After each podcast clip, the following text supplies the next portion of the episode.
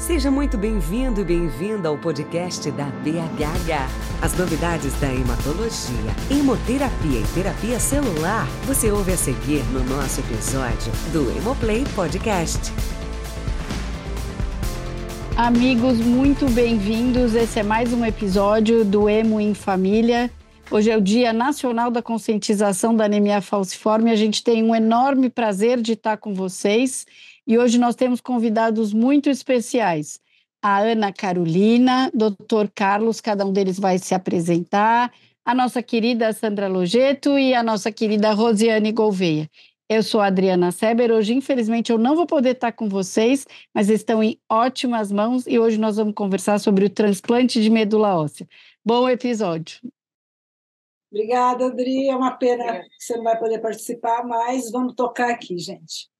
Bom, eu, Sandra Regina Logeto, eu sou hematologista pediatra, coordenadora do Comitê de Hematologia e Hemoterapia Pediátrica da BHH. Bom, é, para começar o, o, podcast de hoje, eu acho que caiu meio ao acaso, mas é importante porque a gente vai falar sobre a possibilidade de cura para o paciente da anemia falciforme justamente no dia da, da conscientização da doença falciforme. É, então, nós vamos começar com as nossas perguntas. É, é, vou perguntar para o Carlos Eduardo Setani, você, depois que você se apresentasse, é, por favor, nos responda, quem que pode doar a medula óssea para uma pessoa com anemia falciforme? Boa tarde, doutora Sandra. Boa tarde, Rose. Boa tarde, Ana Carolina. Meu nome é Carlos Eduardo Setani Greco, sou médico assistente uh, aqui do Serviço de Transplante de Medula Óssea de Ribeirão Preto. E, como a senhora bem disse, é, hoje é Dia Mundial de Conscientização da Anemia Falciforme, então acho importante a gente discutir esse assunto.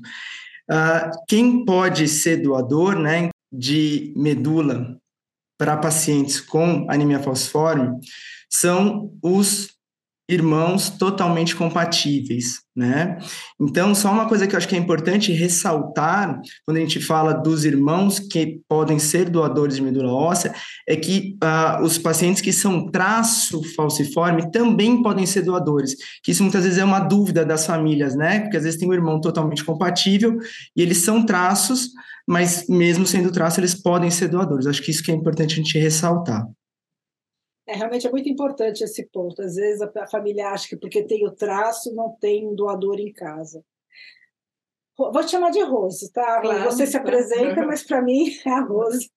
Queria te perguntar como que é feito um transplante de medula óssea? Então, boa tarde a todos. Meu nome é Rosiane Correia, todo mundo me conhece como Rose. Então, boa tarde, Sandra. Boa tarde, Carlos. boa tarde, Ana Carol. Então, é, para quem, quem pode doar, é isso que eu Não, como que é feito como o é, transplante Como é feito o transplante de medula óssea? Então, o transplante de medula óssea, nesse caso a gente está falando do transplante de medula óssea halogênico, que é entre dois indivíduos diferentes, né? É diferente do autólogo, que é de você para você mesmo. Na doença falciforme, na anemia falciforme, o transplante tem que ser, tem que ser o halogênico. Então, como ele é feito? Ele é feito, é, o paciente que vai ser submetido ao transplante, primeiro tem que achar um doador que seja compatível, como o Carlos falou, né, que tem que ter uma HLA compatível, e aí esse aí normalmente é um irmão, que, que pode ser um do, que tem, do mesmo pai da mesma mãe, que tem mais chance de ser HLA totalmente compatível, mas também pode ter aqueles doadores que são os haplidênticos, em que você tem uns 50% de compatibilidade.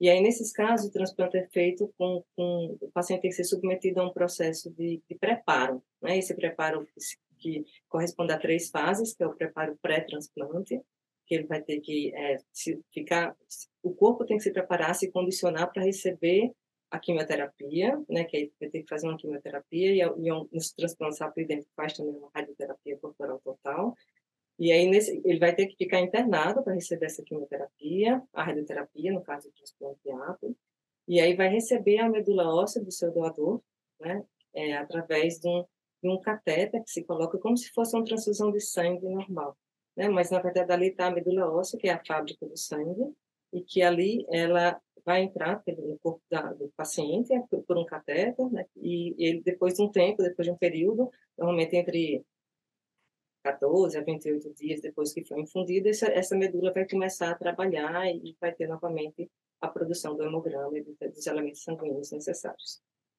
Então, o transplante de medula óssea é feito com essa fase de preparo para transplante. Depois tem a fase da internação durante o transplante, que pode demorar, dependendo das intercorrências que o paciente tem, mas fica em torno de um mês internado. E depois tem o período pós-transplante, que é muito importante. Todas as fases são muito importantes. É o período pós-transplante também, porque são fases que podem acontecer algumas complicações e que esse paciente vai ter que é, acompanhar muito de perto, né? porque são complicações muito inerentes ao transplante que precisa ser visto por um, um transplantador. É, é, é, super importantíssimo porque às vezes a gente vê que as pessoas acham que é uma cirurgia o transplante, né? Na verdade não, é um procedimento com toda a sua complexidade, mas no final é uma infusão da medula na veia do paciente. Sim, é, exatamente. Na é. verdade não precisa ir para o cirúrgico, o paciente não vai ter não vai ter um corte, não vai levar ponto, né? É, o doador que vai, o doador que tem que coletar a medula, vai, ele vai precisar doar a medula geralmente para doenças que não são malignas, não são câncer, né? Como é a doença falciforme. A gente, a, o doador doa através da medula óssea, né? Então a coleta é feita no centro cirúrgico do, do doador. O paciente em si vai receber a medula no seu próprio quarto, não é no quarto de internação, na unidade de transplante. Então realmente não é, não tem esse processo de corte, de cirurgia. Obrigada, Rosa. Carlos, deixa eu te perguntar. É, quando o transplante de medula óssea ele é feito de um irmão totalmente compatível, né, aquele HLA compatível, é, quando você indica esse transplante nas pessoas com anemia falciforme? Isso é uma coisa importante ressaltar, né? Porque às vezes as famílias elas ficam até um pouco ansiosas quando elas vêm para a primeira avaliação, porque às vezes o paciente ele tem anemia falciforme, mas ele não tem necessariamente indicação para o transplante, né? Então é importante ressaltar que para o transplante de medula no paciente com anemia falciforme, além de ele necessariamente ter uh, um doador totalmente compatível, familiar, um irmão, ele tem algum, ele tem que ter alguns critérios, né? Então, uh, esses critérios são uh, alteração, né, uh, vasculopatia cerebral relacionada ao, trans, ao anemia falciforme, perdão, uh, tem que ter uh, episódios de crises vasoclusivas, no, mais que duas crises no último ano, né, tem que, ou, tem que ter pelo menos um halo anticorpo, né, osteonecrose, e mais que um episódio de priapismo. Então, esses são os critérios clássicos aí, que são os que estão preconizados no, uh, pela Sociedade Brasileira de Transplante e que, baseado né, no, uh, nos guidelines é, internacionais que são necessários para que o paciente é, tenha indicação de transplante, além de, obviamente, né, relação à anemia falciforme. Deixa eu te perguntar uma coisa. Quando você fala de vasculopatia, né, nós temos as duas situações, né? Aquele paciente que já fez o AVC Isso. e aquele, aquela criança que tem um Doppler alterado e está em transfusão. É, como que você encaixa uma indicação de transplante nessas situações? O, o, AVC, o paciente que já teve o AVC vai ter o critério também, e aquele paciente também com alteração da velocidade no Doppler transcraniano craniano, uh, em transfusão crônica também tendo doador tem indicação, né? E alteração de imagem na ressonância também é, associada a, ao distúrbio falciforme também passa a ser uma indicação de transplante. Tá bom, obrigada, Carlos. Voltando para a Rose, né? Agora vamos falar do haploidêntico, né? Que é aquele que não é o irmão completamente igual. Quais são as indicações do transplante haploidêntico nas pessoas com doença falciforme? Então, as indicações do transplante é, haploidêntico, de medula óssea haploidêntica, no pacientes com anemia falciforme, é, são bem parecidas com a Carlos falou. Então, a principal indicação é vasculopatia cerebral, aqueles pacientes que já tiveram AVC prévio, né? A gente pega muitos pacientes que já tiveram mais de um, dois, três AVCs, famílias que a, as mães já perderam outros filhos com anemia falciforme por conta de AVC também. Vasculopatia né, cerebral, já tem alteração no duto transcraniano. É, moia-moia, é, alterações que você vê na angiorressonância. É, outra indicação são crises de dores vasoclusivas recorrentes, então que tem pelo menos mais de duas crises no humano graves que precisou de internação para controle da dor É, pacientes que também sintorácica aguda, que já tem pelo menos dois episódios, mais de dois episódios no último ano também, é, acabam entrando no critério. Pacientes aloimunizados também, aqueles pacientes que já fazem transfusões mais cronicamente, que já têm é, um anticorpo, aí está difícil achar bolsa de, de hemácias para transfusão, também acaba sendo critério. É, então, são, são, é, basicamente são mais esses critérios. O critério principal para o transplante apridêmico, que mostra que uma, a anemia falciforme mais grave, são aqueles pacientes com doença, é, com AVC prévio e vasculopatia cerebral. Mas a gente tem muitos, muitos pacientes que vêm também até a gente com a, a queixa de que já está usando é, medicação mais preconizadas para controlar um pouco os sintomas da anemia falciforme né, e diminuir, que a hidroxiureia, mesmo apesar da dose adequada da hidroxiureia, continua com muitas dores. Né? Então, são dores recorrentes que é, diminuem muito a qualidade de vida desses pacientes. São pacientes que faltam muito escola, que acabam tendo outras, outras repercussões na sua vida, né? Então, são, é, a gente analisa caso a caso, é claro, e ver se a dose está adequada da hidroxiureia, ver como são essas crises de dor, se realmente são crises de dor muito graves, porque também é um critério do, do transplantar Ouvindo você falar, Rose, as indicações são as mesmas de um totalmente compatível, né? Então, acho, acho que seria interessante explicar para quem nos está ouvindo, assim, já que são as mesmas indicações, qual que vai ser, quando que eu vou fazer um, quando é que eu vou fazer outro? É, então, a diferença entre o transplante halogênico né, e o haploidêntico, com irmão galeano compatível, né, totalmente compatível, e com ácido idêntico, que é aquele que pode ser um irmão também, mas que vai ter uma galinha só 50% compatível, é que a incidência de, de rejeição, né, de você perder o transplante, perder a, a, aquela medula que foi doada, que foi enxertada no paciente, é maior. Então, isso é um critério que a gente acaba, isso é uma questão que, eu sempre falo que é um calo no sapato da gente, né? porque a gente sempre fica preocupada de paciente se submeter a todo o processo do transplante, fazer quimioterapia, fazer radioterapia, ficar não sei quanto tempo internado, depois ficar, muitas vezes esses pacientes são de fora, são de outras regiões, e aí fica aqui em São Paulo, em outra, outra cidade, outro estado, né, e não consegue voltar para a sua vida, e depois disso tudo acaba perdendo o transplante. Então, o transplante idêntico, o critério a gente acaba sendo é, um, um, um, pouco mais, assim, mais rígido em relação a, a, a essa questão da, da vasculopatia, das crises de dores, e, e por conta disso, né? por conta da rejeição que acaba é. sendo maior. Então, a rejeição, que tem uma incidência maior, tem uma, pode ter uma incidência de doença do enxerto também, porque você tem uma HLA que é mais diferente, né? Você não vai ter uma HLA positiva. Então, e tem, acaba tendo também mais risco de ter reativações virais, infecções, quadros infecciosos. Então, é um transplante que acaba tendo, podendo ter mais riscos de, de ter complicações associadas ao transplante do que um halogênico aparentado com o irmão da Obrigada.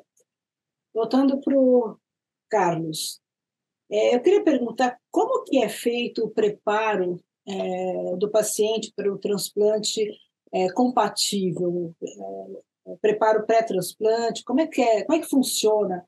Eu acho que é interessante que às vezes a gente fala muito, às vezes eu também já, já peguei, ah, é fácil, eles já eu vou lá, tomo na veia e volto para casa, né? Então, eu gostaria que você explicasse um pouco melhor como que é todo esse preparo para o totalmente compatível. Isso.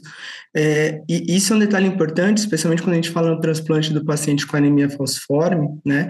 Que ele vai requerer alguns cuidados no transplante específicos uh, que a gente às vezes não. Uh, diferente das outras doenças, né? Então a gente precisa tomar alguns cuidados, por exemplo, uh, no valor da hemoglobina S que esse paciente vai ter. Então a gente tem que se atentar reduzir esse valor da hemoglobina S para baixo de 30% antes de iniciar o transplante.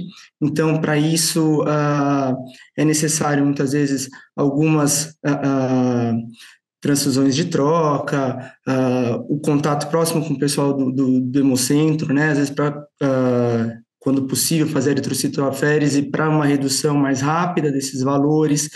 A gente uh, tem que estar tá atento, né, para toda a avaliação global do paciente no pré, então, parte renal, a parte cardíaca, pulmonar, isso vai ser muito importante na avaliação prévia, Os cuidados relacionados à transfusão desse paciente vai ser importante, né? Então, a, gente no contato também com a equipe do, do, do Hemocentro, da hemoterapia, né? Fazer a, a fenotipagem é, eritrocitária desse paciente, reconhecer se ele tem alguma história aí de uh, halo anticorpo prévio para um cuidado transfusional durante o transplante, né? E depois, mesmo durante o transplante, também tomar alguns cuidados relativos aí a valores é, que a gente deve manter em relação à plaqueta, os cuidados transfusionais para não deixar uma hemoglobina muito alta durante o transplante, para reduzir o risco e as complicações aí para esse paciente durante o transplante. Outra coisa importante também, uh, e aí é muito importante o contato já prévio com o hematologista que cuida desses pacientes, a questão da avaliação da carga de ferro desse paciente, tomar o cuidado de tentar fazer uma quelação prévia se ele tiver uma carga de ferro mais alta, porque isso vai implicar também nas complicações do transplante no pós-transplante, então isso é uma coisa importante, e esses são uh, basicamente os principais cuidados aí que a gente deve ter prévio uh, ao início do, do transplante do paciente com anemia falciforme. Você tocou num ponto que eu acho bem importante, né? É, a sobrecarga de ferro, principalmente no fígado, né? Porque tem uma reação hum. que vocês vão saber o nome, que pode dar como sequela do, do transplante. Então, acho que é muito importante frisar isso, porque às vezes quando falar com o hematologista, o hematologista está insistindo naquela ação, mesmo que não tenha indicação de transplante ainda, mas a quelação de ferro naquele paciente com sobrecarga é muito importante e ela vai faz parte de um dos diferenciais para o sucesso do transplante. É isso, Carlos? Exatamente. E, e, eu acho que essa é uma das coisas importantes quando a gente fala no cuidado do paciente com anemia fosfórmica, que vai ser submetido ao transplante, que muitas vezes um pouco diferente dos pacientes com doença maligna, que chegam e já têm a necessidade imediata de começar o transplante, às vezes a gente vai ter nesses pacientes um período um pouquinho maior de preparo, de cuidado. Então, esse contato com o hematologista que cuida desse paciente no preparo uh, é importante.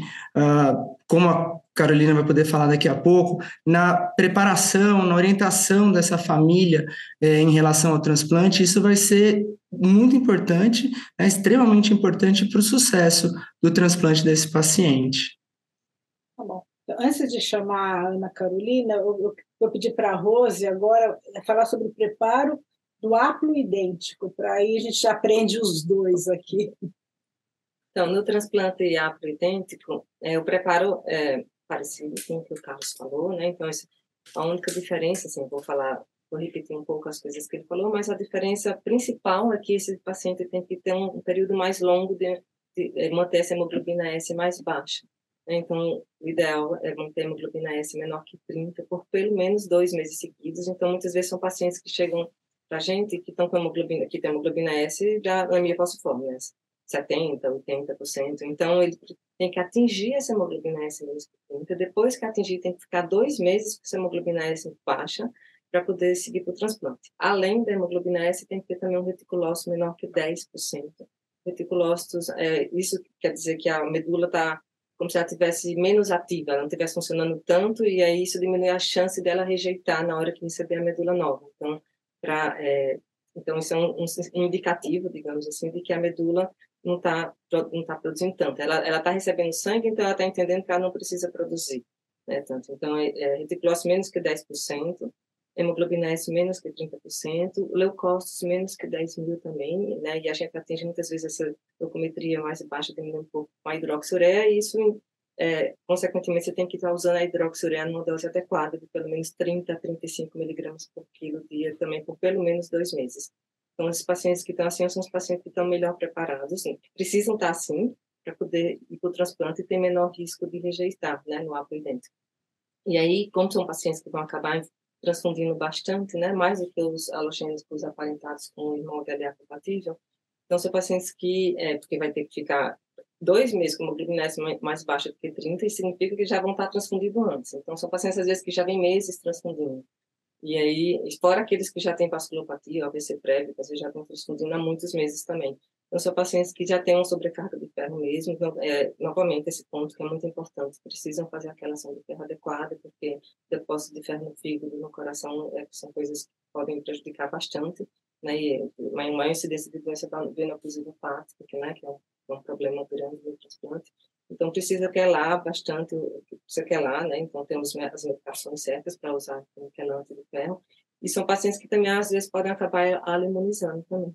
Pacientes que a gente tem que ter todo cuidado na, na transfusão, né? São bolsas fenotipadas, são bolsas sem ser filtradas e irradiadas também. A gente escolhe bolsas, é, tem que ser, tem todo cuidado especial na transfusão desses pacientes, né? Para tentar evitar essa harmonização. E fora isso, tem também, são pacientes que acabam tendo um anticorpo anti-HLA também, que é outra coisa que também é, é, acaba atrapalhando um pouco, muitas vezes, a realização dos transplantes dentro, porque são pacientes que acabam tendo um anticorpo, é, esse anticorpo é como se ele mesmo tivesse um anticorpo contra HLA, que é diferente do HLA dele. E aí pode acontecer de ter no HLA do, do doador que é apto, que é o HLA que é diferente do dele. E aí esse doador não pode ser o doador.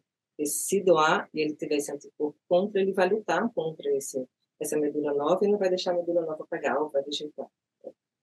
Então, esses são, são os cuidados essenciais na aplicação do transplante, da fazer transplante. Obrigada, Rosa. Agora eu vou chamar a Ana Carolina, que ela está quietinha, mas ela vai falar, porque assim, eu sempre falo que sem a enfermagem a gente não funciona.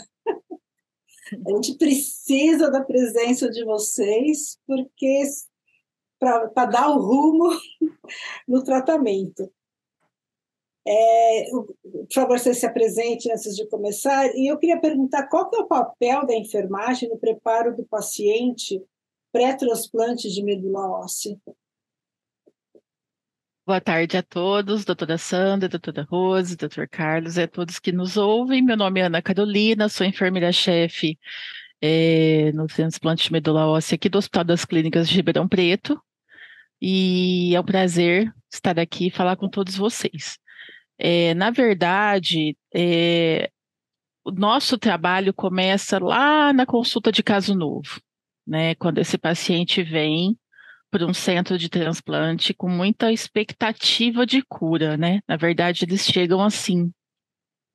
E os familiares chegam também é, com esse desejo de serem chamados, né? Muitas vezes, quando eles recebem a nossa ligação que o leito está disponível, eles ficam muito felizes e ficam na esperança de se livrar das complicações e das dores que muitas vezes eles sentem, né? Então, o preparo começa lá no caso novo com orientações. Então, é claro que esse paciente ele vai ser admitido, ele vai ser é, encaminhado para a realização dos exames, mas vai ser lá na consulta de caso novo que a gente vai começar a explicar do que, que se trata o transplante. E é incrível que uma das primeiras uh, fases que a gente precisa trabalhar com esses pacientes é a respeito da quimioterapia. Porque esses pacientes, eles têm muitas crenças relacionadas à quimioterapia, eles nunca fizeram quimioterapia, né? Então, nós começamos a trabalhar todas essas questões lá no ambulatório. Depois, na consulta de caso novo, a gente reforça sobre a estrutura que é necessária que esses pacientes tenham sobre o tempo de internação, quando é possível, a gente leva esses pacientes para a unidade de internação para desmistificar muito do que eles pensam a respeito da unidade. Muitos pensam que é uma unidade muito fria, uma unidade muito solitária, e na verdade a gente ajuda que eles desmistifiquem todas essas crenças com o intuito de diminuir o medo, né? Eles já vão vir para uma cidade diferente, para um hospital com pessoas que ele não conhece. E, e aí começa a nossa caminhada.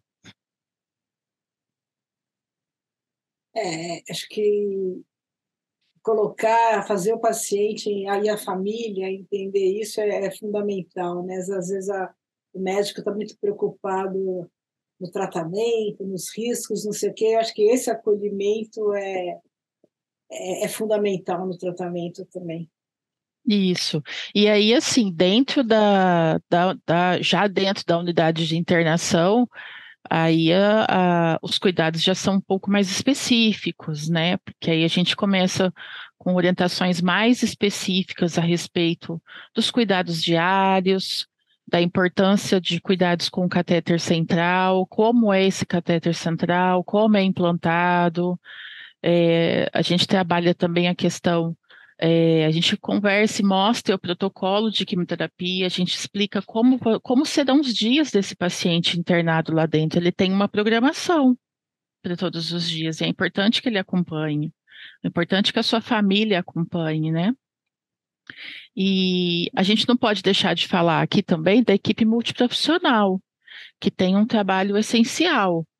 É, esse paciente, é, normalmente, como ele viveu, né, e vive uma vida em, é, em, cima da doença, com muitas complicações, com dores, é necessário que ele tenha atendimento com psicólogo, atendimentos com terapeuta ocupacional, que vão tornar a internação é, um pouco mais suave no sentido de que ele, aos poucos, vai entendendo o processo que ele está passando. E, além disso, a gente também vai trabalhando exatamente desses cuidados que a doutora Rose comentou a respeito da importância das transfusões. É, a enfermagem tem um papel importantíssimo na monitorização desses pacientes, é, na administração dos medicamentos, uh, sinais vitais, controle de, de, e manejo né, de náuseas, vômitos, o manejo da dor. Então, é uma, um trabalho amplo, tanto na parte fisiológica, quanto nessa parte também de, de acolhimento, como eu tinha mencionado. Obrigada. Eu vou perguntar para o Carlos responder rapidamente qual é a chance é, do transplante de medula óssea totalmente compatível do irmão curar o paciente com anemia falciforme? Bom, é, a gente tem é, dados já bastante robustos aí que a, a resposta é muito boa, né, no transplante paciente com anemia falciforme com um doador totalmente compatível, né? Uh, a gente vai ter, especialmente uh, quando usa-se, que é a primeira escolha, como fonte a medula óssea, taxas de sobrevida ali em torno de 95%, acima disso, 95%, 97%, né?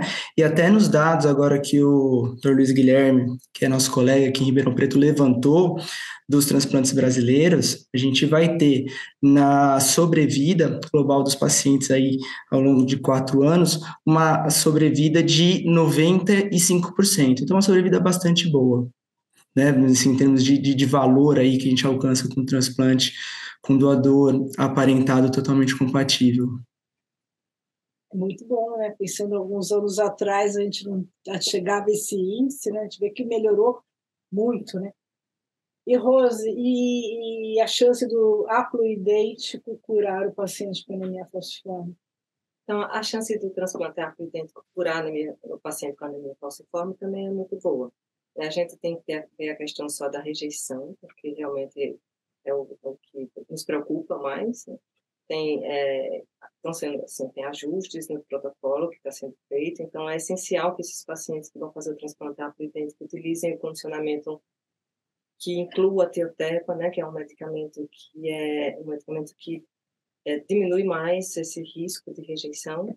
É um medicamento importado que já tem já tem até é, portaria da Anvisa, mas não é um, mas não é ainda um medicamento comercializado no Brasil, então ele é importado e isso acaba tendo maior problema em relação a, em alguns lugares a colocar essa essa tiotepa. Mas de qualquer modo os condicionamentos para A, porque são são, são os mais preconizados, assim, terem melhores resultados são aqueles que incluem a tiotepa e isso aí acaba dando resultados melhores.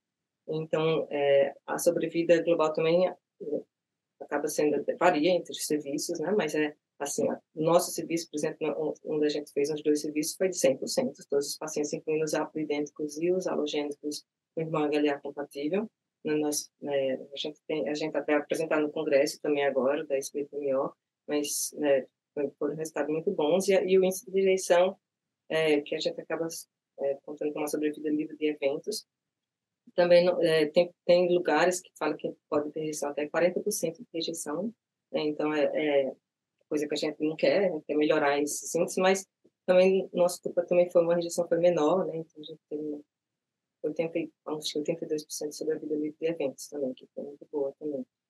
Mas esse protocolo do Apro Dentro é um protocolo que, que tem uma boa perspectiva, né? Então ele tá, tá é, inclui radioterapia, inclui a teoterapia, então os índices, a chance de cura para o paciente é muito bom. Então são pacientes e considerando ainda que são pacientes que têm anemia falciforme mais grave, né, mais debilitante, então é uma opção é, bem ativa para esses pacientes. É, eu fico bem feliz porque eu vou assumir quando eu fiz hemato nem se pensava em transplante de medula óssea e hoje a gente vê toda a evolução que vocês estão apresentando. Assim, o papo está muito bom, mas a gente está com o tempo já estourando. Mas eu gostaria que cada um de vocês fizesse uma consideração final, uma coisa que vocês acham importante que os familiares, os pacientes saibam, para a gente poder finalizar esse nosso podcast de hoje. Se o Carlos quiser começar. Bom, eu acho só uma coisa importante a gente passar, né? Até pautada no que foi a discussão, do que a Carol falou, no que a Rose falou, uh, em relação uh, ao paciente que vem para o transplante com anemia falciforme, é uma doença crônica uh, e tem uma vida muito sofrida, tanto os pacientes quanto a família no acompanhamento, né? Uh, e essa compreensão de que o transplante não é, como você também falou, uh, uma cirurgia, um tratamento pontual, mas assim, longitudinal, que vai ter riscos associados, complicações. Então, uh, isso é importante eles saberem para participarem uh, ativamente desse cuidado ao longo do transplante e para que a gente consiga uh, alcançar esses bons números aí de, de resposta para esses pacientes. Obrigada, Carlos. Ana?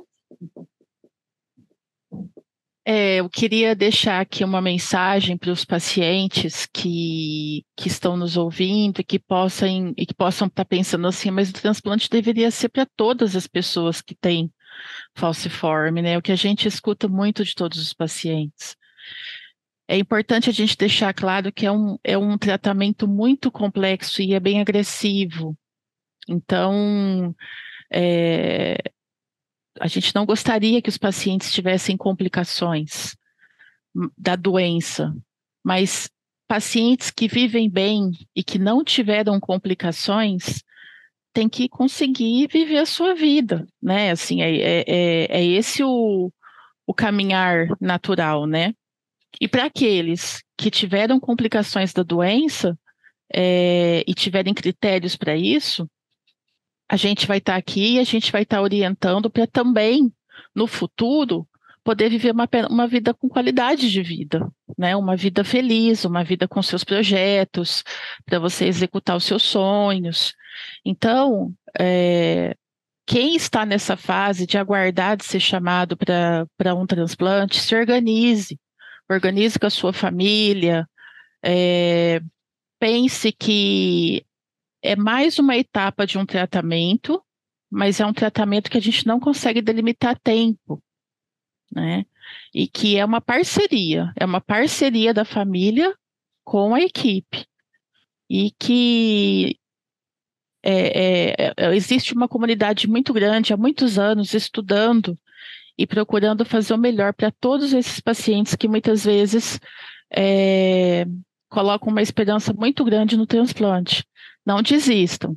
Nós estamos aqui conseguindo e tentando melhorar cada vez mais para esse tratamento ser menos agressivo para todos. Obrigada, Ana. Rose. Não, é, acho que é, o Carlos e a Carol falaram bem, né? Mas é isso mesmo, é uma doença crônica, debilitante, né? Que traz muito sofrimento, não só para o paciente, mas para toda a família que está em volta, né? Para os irmãos. Então, é um paciente que muitas vezes, eu já falei, não consegue ir para a escola direito, não consegue seguir a sua vida, muitas vezes não consegue trabalhar, tem uma expectativa de vida muito menor do que a outra população, né? A população que não tem anemia falciforme. Então, a, o transplante medula é uma opção de cura, assim, e é, trouxe muita esperança, como disse a Carol, muitas vezes depositam tudo isso no, no, transplante, mas é muito importante saber, né, como é o transplante mesmo, quais são os seus riscos, os riscos, né, o, com, quando ele deve ser feito, conversar com a equipe né, médica, tirar suas dúvidas, né? Porque é, às vezes acha que é de um jeito e é de outro, né? E, e, mesmo a gente falando, eu sempre falo que uma coisa é você ouvir, outra coisa é você viver a situação, né?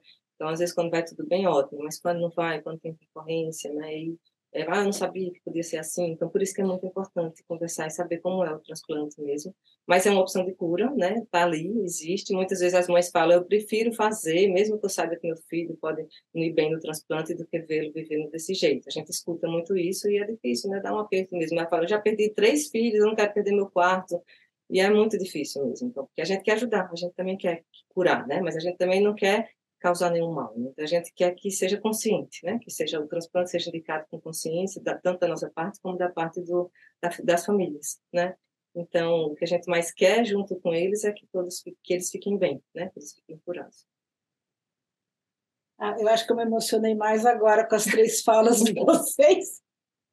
E assim, resumindo, é esperança. E a gente tem que ter esperança para viver, para tocar a vida e sempre buscar o melhor. E, no Brasil a gente tem essa esperança, né? a gente tem as pessoas experientes que fazem o transplante com qualidade e com sucesso. Eu, Sandra, em meu nome, em nome da Adriana Seber, que foi uma pena não pôde estar presente aqui conosco hoje para ajudar nessa discussão, mas que foi brilhante.